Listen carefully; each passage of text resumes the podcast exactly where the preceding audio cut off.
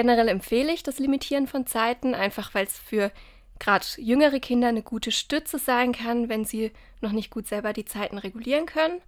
Aber man muss auch immer gucken, dass es Ausnahmefälle gibt. Erklärt Medienpädagogin Sina Straub vom Stadtjugendring Würzburg.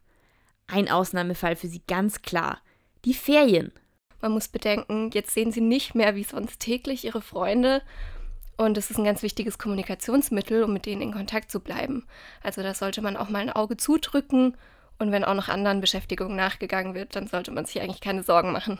Welche Bildschirmzeit angemessen ist, lässt sich gar nicht so einfach pauschal festlegen. Also es gibt allgemeine Richtlinien, die weichen aber stark von der Realität ab. Also man sagt ab zehn Jahren maximal eine Stunde. Aber auch hier ist nicht jedes Kind gleich.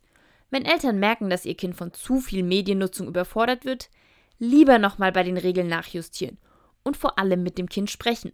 Auch sonst ist das offene Gespräch wichtig.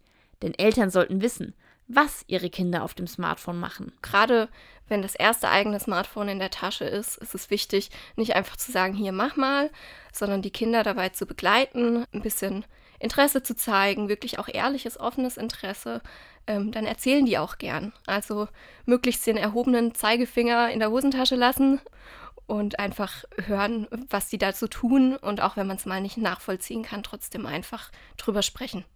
Für Eltern gibt es online auch verschiedene Überwachungs- und Jugendschutz-Apps, um die Aktivitäten der Kinder im Auge zu behalten. Dabei geben Überwachungs-Apps den Eltern deutlich mehr Daten über ihre Kinder preis als Jugendschutz-Apps. Dazu hat Sina Straub eine klare Meinung. Überwachungs-Apps würde ich sagen nein, Jugendschutz-Apps ja. Also man sollte sich schon fragen, gehen vielleicht manche Funktionen über Schutzmaßnahmen hinaus? Also muss ich wirklich den Standort vom Kind kennen, um es ähm, bei der Medienerziehung irgendwie zu begleiten?